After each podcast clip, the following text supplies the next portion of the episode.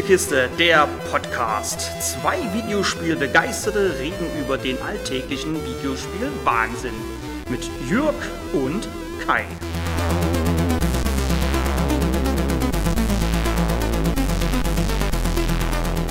Die Schweden haben es irgendwie mit Endzeit.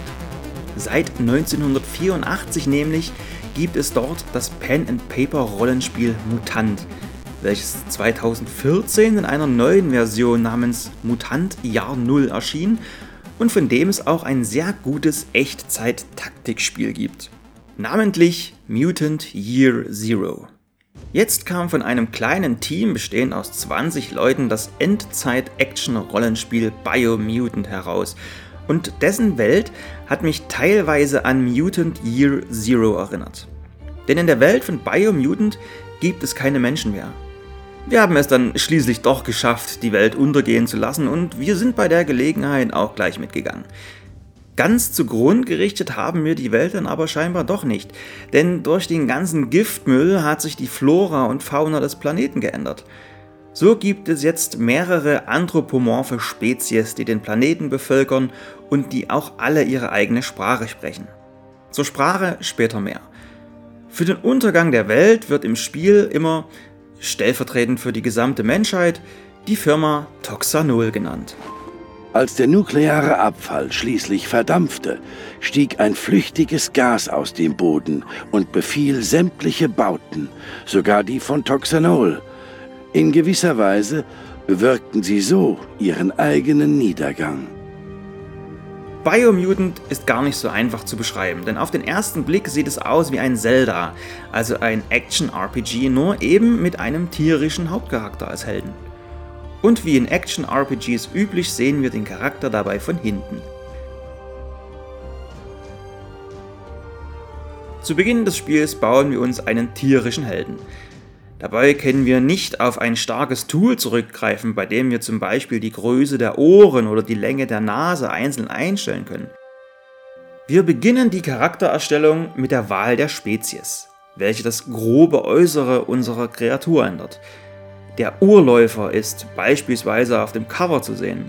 Ein FIP verfügt über einen hohen Intellektwert oder die von mir gespielte Rasse der Rex hat erhöhte Physis und mentale Stärke. Sechs Spezies oder auch Rassen stehen euch hier zur Auswahl. Hat man sich für eine entschieden, kann man noch den genetischen Code verändern, welcher nicht nur Einfluss auf die sechs Grundwerte des Charakters hat, sondern auch dessen Aussehen beeinflusst. Setzt man zum Beispiel Vitalität und Stärke in den Fokus, sieht unser tierischer Held muskulöser aus, mit breitem Kreuz und so. Erhöht man stattdessen die Agilität, wird unser Fellknäuel eher lang und dünn. Hinzu gesellen sich noch Intellekt, Charisma und Glück, welche für die Psi-Fähigkeiten, die Überredungskunst und das Feilschen sowie die Beutechance und den möglichen kritischen Schaden stehen. Das klingt jetzt vielleicht alles komplizierter, als es eigentlich ist, denn wenn ich ehrlich bin, habe ich die Spezies Rex genommen, weil mir die optisch am besten gefallen hat und auch bei dem genetischen Code bin ich so verfahren. Es folgt die Wahl der Widerstandskraft. Denn im Spiel gibt es Zonen, bei denen entweder das Klima verrückt spielt oder die einfach nur biologisch bzw. atomar verseucht sind. Will man überall eine Widerstandskraft von 6% haben oder doch eher den Widerstand gegen Kälte und Hitze auf 10, dafür bio und atomar nur auf 3%? Das Ganze ist nicht so wichtig, wie hier getan wird, da man diese Resistenzen im Spiel später leveln kann und auch Gefahrenanzüge findet, die einen komplett davor schützen. Es folgt die Wahl der Fellfarbe und dann das eigentlich Wichtigste und etwas, was ich persönlich bei der Charaktererstellung vorne dran gestellt hätte, die Wahl der Klasse. Im Spiel gibt es zwei Fernkampf, zwei Nahkampf und eine Zaubererklasse. Jetzt hat man sich aber vielleicht ein kleines Superbrain gebaut mit riesigem Kopf und sieht dann, Moment, so ein Kommando, eine Fernkampfklasse wäre schon ganz geil. Dann muss man zurückgehen und alles nochmal neu justieren. Glücklicherweise geht das alles sehr schnell und wie erwähnt ist es nicht so kompliziert, wie das Spiel hier tut. Und ehrlicherweise baut man sich auch kein kleines Pelzwesen, welches optisch Dwayne The Rock Johnson nachempfunden ist, um dann doch Zauberer sein zu wollen. Oder etwa doch? Hm, naja. Jetzt aber ab in die Welt und die sieht dank verwendeter Unreal Engine fantastisch aus. Auch wenn man hier und da merkt, dass Biomutant dann doch keine Big-Budget-Produktion ist. Wenn sich aber die Gräser auf einer Wiese sanft im Wind hin und her bewegen, möchte man seine Nase in selbigen halten und sich die Sonne auf den flauschigen Pelz scheinen lassen. Wir betreten eine Open World, die irgendwann prall gefüllt mit Aufträgen ist, obwohl die Welt selbst stellenweise arg leer ist. Es gibt relativ wenige Dörfer oder umherziehende Leute. Das passt meiner Meinung nach aber zum Setting, denn es ist immer noch Postapokalypse, auch wenn es nicht so düster ist wie etwa in Mad Max oder Rage. Post-Postapokalypse nennt man das auch, also wenn sich die Welt nach dem Untergang wieder erholt hat. Die Welt teilt sich dabei in verschiedene Biome auf. Es gibt ein Gebiet mit vielen hohen Bäumen, eins mit weiten Wiesen, ein wüstenähnliches Gebiet mit starker Hitze, ein Sumpfgebiet und, und, und. In diesen Biomen kann man nicht nur Zniegen als Reittiere nutzen, sondern darf auch auf spezifische Fortbewegungsmittel zurückgreifen.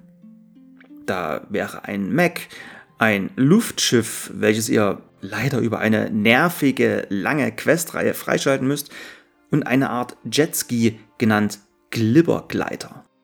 Die Fahrzeuge und Reittiere könnt ihr jederzeit rufen und Sekunden später kracht zum Beispiel der Anker des Luftschiffes neben euch in den Boden. Raufklettern und losfliegen. Herrlich. Leider können nicht alle Gefährte überall genutzt werden. Den Glibbergleiter darf ich beispielsweise nur dort nutzen, wo er vom Spiel erlaubt ist. Im Sumpf oder in einem Biom mit vielen kleinen Inseln. Eigentlich schade, aber ansonsten würde man wohl mit dem Luftschiff einfach überall hinfliegen. Und wenn das nicht geht, übrigens wegen der zu starken Winde anderswo, darf es halt mit Mac und Gleiter auch nicht gehen. Stichwort Gleiter. Man betritt die Welt von Biomutant nicht alleine, sondern hat einen kleinen Roboter dabei. Der ist optisch einer Grille nachempfunden und hat noch ein paar zusätzliche Funktionen im Gepäck. So unterstützt er euch nicht nur im Kampf mit Gesundheitspower-Ups oder einem kleinen Geschütz, sondern bringt auch einen ausklappbaren Gleitschirm mit.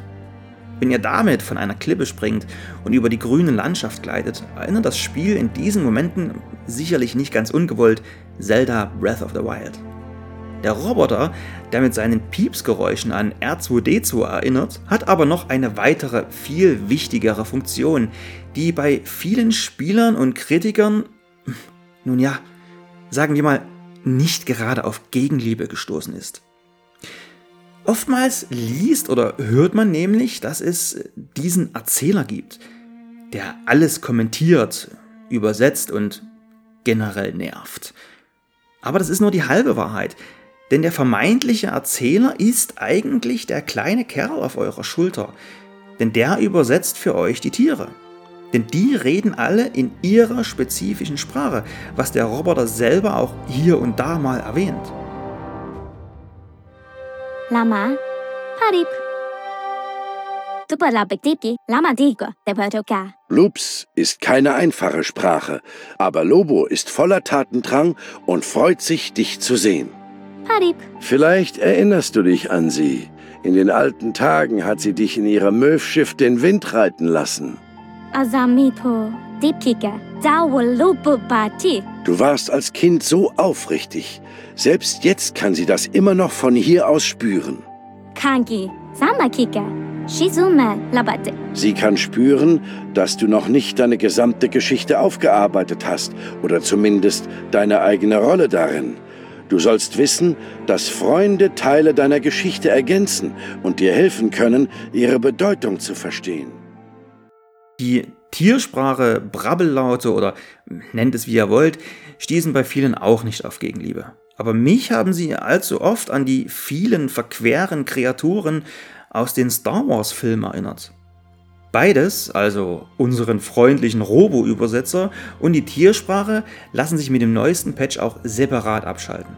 Der Roboter kommentiert auch manchmal die Welt oder unser Tun. Nutze die Nacht, so gut es geht. Das konnte man schon zum Release runterdrehen. Aber ehrlicherweise hat mich beides nicht gestört und ich habe das Spiel mit den Standardeinstellungen durchgespielt, zumal der Sprecher einen guten Job macht. Natürlich ist ein Action-RPG nichts ohne die Action, also den Kampf. Und der gestaltet sich schwierig, denn so ganz ausbalanciert ist Biomutant hier nicht. Wie schon erwähnt, hat man mit Nahkampf, Fernkampf und Zauberei drei Möglichkeiten, sich der verschiedenen Gegner zu erwehren. Und hier ist leider Gottes der Fernkampf viel zu mächtig. Zumal es keine Lock-on-Funktion gibt. Einfach grob dorthin schlagen, schießen oder zaubern, wo der Gegner steht und das Spiel visiert für uns automatisch den passenden Gegner an. Da kommen drei Banditen auf uns zu, mal eben das selbst gebastelte Maschinengewehr durchgeladen und 50 bleierne Freunde in ihre Richtung geschossen. Fertig. Wozu noch mühsam draufschlagen oder Feuerbälle werfen, obwohl das auch Spaß macht, also bitte nicht falsch verstehen. Die Waffen im Spiel lassen sich alle aus auffindbaren Komponenten selbst zusammenbauen oder gar modden. Und hier kann man glücklicherweise auch nichts verbasteln. Ihr habt etwa einen großen Hammer und wollt als Zusatzteil für mehr Schaden noch eine kleine Kettensäge dran basteln? Kein Problem, denn die ganzen Teile lassen sich später wieder problemlos ab und anderswo dran bauen. Oder eine Schrotflinte besteht beispielsweise aus einem Basisteil, einer Mündung, einem Griff und optional noch Magazin, Schaft und Visier. Findet ihr nun ein besseres Basisteil, müsst ihr nicht mühsam alles zerlegen, sondern tauscht einfach das Bestehende aus. Leider ist die erwähnte Schrotflinte nicht so geil, denn beim Fernkampf geht Feuerrate einfach über Schaden. Mich hat das nicht gestört und dass der Fernkampf so mächtig ist und die Kämpfe relativ schnell wieder vorbei sind auch nicht. Ich fühlte mich beim Kampfsystem, ich benutzte ja nun meist ein Automatikgewehr, sehr an Ratchet Clank erinnert. Geht euch in den Kämpfen mal die Energie zur Neige, egal ob Leben oder Zauberkraft, dann könnt ihr euch über ein Auswahlmenü einen der unzählig auffindbaren Heilgegenstände reinpfeifen. Obwohl das wohl den wenigsten passieren wird, denn Biomutant ist nicht schwer. Zwar gibt es mit leicht, mittel und schwer drei Schwierigkeitsgrade, aber dass mit dem neuesten Patch ein weiterer vierter, sehr schwer, reingepatcht wird, sagt schon einiges. Noch ein paar Worte zur Zauberei. Die heißt im Spiel übrigens nicht so, sondern hier ist von Psi-Fähigkeiten die Rede. Ein Schambolzen, der zwar jeden Gesprächspartner um den kleinen Finger wickelt, bei einem Kampf aber eher die Beine in die Hand als den Gegner am Hals nehmen würde, kann hier trotzdem letzteres tun. Denn das geht dank Telekinese-Fähigkeiten bzw. heller oder dunkler Kraft wirklich. Ja, richtig gehört. Biomutant hat natürlich in seinem Charaktersystem auch so etwas eingebaut. So steigt manchmal je nach gewählter Gesprächsoption eure helle bzw. dunkle Aura und diese Punkte entscheiden dann, welche Psi-Fähigkeiten ihr überhaupt nutzen könnt. Dabei ist das Ganze kein Pendel, was hin und her schwingt, sondern ihr könnt auch mehrere Punkte auf jeder Seite haben, denn die werden immer nur dazu addiert, aber nie abgezogen. Euren Charakter könnt ihr rollenspieltypisch auch ankleiden und hier greift ein ähnliches System wie mit den Waffen. Zwar geht das hier nicht so tief, dass eine Jacke aus verschiedenen Komponenten besteht, aber an einige Sachen lassen sich, ähnlich wie bei den Waffen, trotzdem Anbauteile anbringen. So verpasst ihr der coolen Rockerjacke zum Beispiel noch einen stählernen Handgelenkschutz oder ihr bastelt kleine Stacheln an eure Schulterpolster. Dafür braucht ihr allerdings verschiedene Materialien, wie etwa Metall oder Gummi, die sich in der Welt finden lassen oder die ihr bekommt, wenn ihr einen nicht mehr benötigten Gegenstand verschrottet. Das Spiel zeigt euch dabei auch vorher ganz klar an, was ihr beim Verschrotten bekommt. Neue Waffen, Kleidung, Komponenten und Heilgegenstände findet ihr in vielen verschiedenen Behältern im Spiel. Das können Schränke oder Schubladen sein, Erdhaufen oder alte Sofas. Einige dieser Gegenstände sind dabei verschlossen und müssen erst über simple Drehrätsel entriegelt werden. Diese Rätsel sind auch bei verschlossenen Türen nie der Rede wert. Als störend empfand ich sie aber nicht. Nur noch ein paar Versuche. Mach bloß nichts falsch. Die neu gefundenen Gegenstände lassen sich leider immer nur einsammeln, was durch das unbegrenzte Inventar quasi nicht schlimm ist. Aber man sieht immer auch direkt, was für einen Gegenstand man gerade entdeckt hat und wie selten und von was für einer qualitativen Güte er ist. Hier weiß man meist sofort, okay, die Mütze kann ich dann später zerlegen. Also später in 10, 20 oder 30 Minuten, wenn ich wieder haufenweise Müll eingesammelt habe und mich dann durchs Inventar wühle, um alles, was ich nie gebrauchen werde, in seine Einzelteile zu zerlegen. Da wäre es schöner, den eingesammelten Gegenstand gleich zu verwerten. Eine alternative Option zum Einsammeln sozusagen. Irgendwann habe ich auch nur noch leuchtende Behälter geöffnet. Denn daran kann man schon grob erkennen, was für ein Gegenstand da drin ist. Also ob er von gewöhnlicher, beeindruckender oder gar legendärer Natur ist.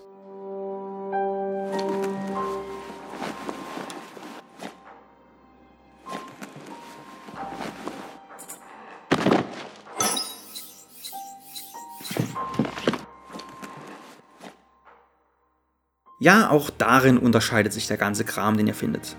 Das geht erstmal in 20er Schritten von 0 bis 100, was aber nur Auskunft über den Seltenheitsgrad gibt und farbig gekennzeichnet ist, wie etwa in World of Warcraft oder Spielen mit einem ähnlichen System. Hinzu kommt die Beschaffenheit der allgemeinen Qualität und des Materials. Sind die beiden letztgenannten Dinge nicht auf dem Top-Niveau, ihr wollt die liebgewonnene Waffe aber behalten, so müsst ihr hier nicht tränenreich Abschied nehmen, sondern könnt den Gegenstand an Verbesserungswerkbänken aufwerten. Dafür benötigt ihr lediglich eine bestimmte Menge an Holz, Metall, Gummi, Plastik oder Mikrochips, also den fünf Ressourcen im Spiel. Eine weitere Ressource ist Grünblatt und damit ist das Geld gemeint. Das findet ihr an einigen Pflanzen hängen oder ihr verkauft euren Kram bei einem Händler, anstatt ihn zu zerlegen.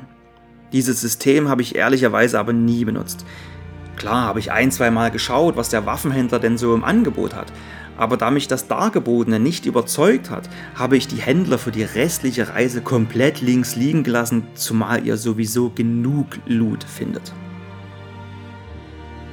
Für erledigte Gegner und Aufgaben hagelt es in Biomutant noch Erfahrungspunkte. Da die Gegner mitleveln, gibt es von denen auch immer reichlich und ihr kommt eigentlich nie an einen Punkt, bei dem der nächste Levelaufstieg zu weit weg wäre. Die mitlevelnden Gegner sind per se eigentlich keine gern gesehenen Gäste in Rollenspielen, aber da Biomutant relativ leicht ist, fällt das hier nicht so sehr ins Gewicht wie beispielsweise Anno dazumal in Fallout 3. Als Kritikpunkt muss ich Biomutant das aber gefallen lassen. Steigt man schließlich auf, bekommt ihr einen Charakterpunkt, mit dem ihr eine der sechs Eigenschaften um ganze 10 Punkte anheben könnt. Dazu gibt es noch einen Bio- und einen Verbesserungspunkt. Mit dem Bio-Punkt könnt ihr entweder eure Resistenz auf eine der vier Gefahrenquellen erhöhen oder ihn in Biogenetik investieren. Lassen euch die Psi-Fähigkeiten im Spiel noch Feuerbälle oder Stromschläge erzeugen, erschafft ihr mittels Biogenetik zum Beispiel kleine Pilze, die ihr dann als Trampolin nutzt, oder ihr erschafft eine Schleimseifenblase um euch herum und sammelt wie mit einem übergroßen Hamsterball einfach Feinde ein, um sie später damit wegzuschleudern. Die Verbesserungspunkte nutzt ihr, um verschiedene passive Talente freizuschalten. So erhaltet ihr für Wung Fu Kampfkünste zusätzliche Kombos oder ihr ladet Waffen schneller nach. Reiht ihr übrigens drei verschiedene Kombos aneinander, so könnt ihr Super Wung Fu einsetzen. Hier verlangsamt ihr kurz die Zeit und teilt mehr Schaden aus. Nett, aber pff, eigentlich nicht nötig. Aber nach all dem Erzählten, was macht man eigentlich in Biomutant? Was ist die Hauptaufgabe? Nun, es gilt zum einen, den Baum des Lebens zu retten, der von vier sogenannten Weltenfressern angegriffen wird, und zusätzlich gilt es noch, sechs verfeindete Stämme zu vereinen oder zu unterwerfen. Diese Aufgaben folgen dabei immer dem gleichen Muster und das trifft auch auf viele der Nebenaufträge zu. Für die Weltenfresser gilt es zum Beispiel immer erstmal ein Gefährt zu finden. Dieses braucht aber meist ein Ersatzteil, dann Munition, bla bla bla. Einen Stamm erobert man ebenfalls immer gleich. Drei Außenposten übernehmen, mal mit Kampf, mal einfach mit Überredungskunst, um schließlich die Hauptfestung ins Visier zu nehmen. Auch viele Nebenmissionen bestehen aus Finde fünfmal Gegenstand X oder finde für Person A Gegenstand B. Glücklicherweise müsst ihr nie groß suchen, denn Questmarker geben euch punktgenau Auskunft, wo es weitergeht. Dank der vielen Schnellreisepunkte lassen sich einige Laufwege auch abkürzen. Aber hier gibt es auch einen kleinen Negativpunkt. Diese Schnellreisepunkte müssen erstmal markiert werden, um sie freizuschalten. Stilecht, denn wie markiert ein Tier etwas? Richtig, draufpinkeln. Logisch, dass diese Punkte erst freigeschaltet werden müssen, sonst könnte man ja gleich zu Beginn des Spiels ans Ende der Welt reisen. Aber zum einen sind diese Punkte ungleich verteilt und zum anderen müssen sie eben markiert werden. Es reicht eben nicht ein paar Meter an ihnen vorbeizulaufen. So verpasst man gerne mal den einen oder anderen Schnellreisepunkt auf der Karte, der einem vielleicht ein paar Minuten Laufweg erspart hätte.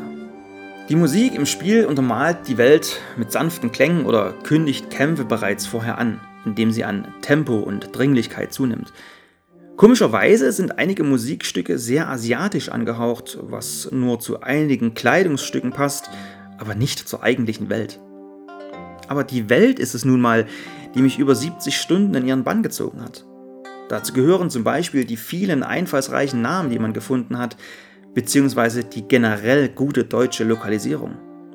Als ich einen Hut aufsetzte, kommentierte das der Sprecher mit einem Na endlich hast du was auf der Birne. Dieser Ausspruch, Birne, zeigt, dass man hier gute Muttersprachler als Übersetzer gefunden hat. Hinzu kommen die erwähnten einfallsreichen Namen. Ein Funkenbrutzler kennen wir als Mikrowelle. Piep-Piep-Kisten Gibt es nicht mehr so oft, sind aber Arcade-Automaten. Und eine Hoffhalle? Nun, da gehen manche Menschen sonntags hin. Dazu die abgedrehten Waffen wie der Berieseler Schmickschärfer. Berieseler, weil der Griff aus einem Duschkopf besteht. Oder die Anbauteile, die nicht nur eine Kettensäge, sondern auch ein Straßenschild oder einfach nur ein Bleistift sein können. Ein weiterer Pluspunkt ist, dass die Waffen nicht etwa wie in Zelda Breath of the Wild kaputt gehen. Ja, das alles ist steinalt und müsste bei der kleinsten Berührung auseinanderfallen. Aber schließlich hat es bis jetzt auch gehalten, oder? Wozu ein weiteres System einbauen? Schließlich hat Biomutant schon genug davon und manche sind auch nicht so ausgereift wie andere. Erstmal reinpacken war wohl manchmal die Devise des Entwicklers Experiment 101. Und fand ich das nun so schlimm? Nein, denn wie erwähnt, 70 Stunden. Und nie gelangweilt. Relaxed durch die Welt gestromert, Funkenbrutzler, Kleidernässer oder Spülhocker gesucht und auftauchende Gegner kurzerhand mit meinem legendären Automatikgewehr weggepustet. Auftauchende Gegner, die mit andauernder Spielzeit auch weniger wurden, denn hier wird nicht eine bereits von Gegnern gesäuberte und anschließend geplünderte Kauferia einfach mit neuem Kanonenfutter befüllt. Biomutant bekommt von mir ja, ich bin mir der vielen negativen Tests da draußen bewusst, objektiv trotzdem eine 8 von 10 und persönlich sogar 9 Punkte. Würde es die angesprochenen Kritikpunkte nicht geben, würde ich mich sogar zur Höchstpunktzahl hinreißen lassen. Biomutant ist für PC, Xbox und PlayStation zu haben und freigegeben ab 12 Jahren. Mit seinen unzähligen tierischen Bewohnern, die die Welt von Biomutant bevölkern und den Fahrzeugsequenzen, vor allem dem Glibbergleiter, hat mich das Spiel angenehm an Beyond Good and Evil erinnert. Und das ist wohl das größte Lob, das man diesem kleinen Spiel mit großen Ambitionen aussprechen kann.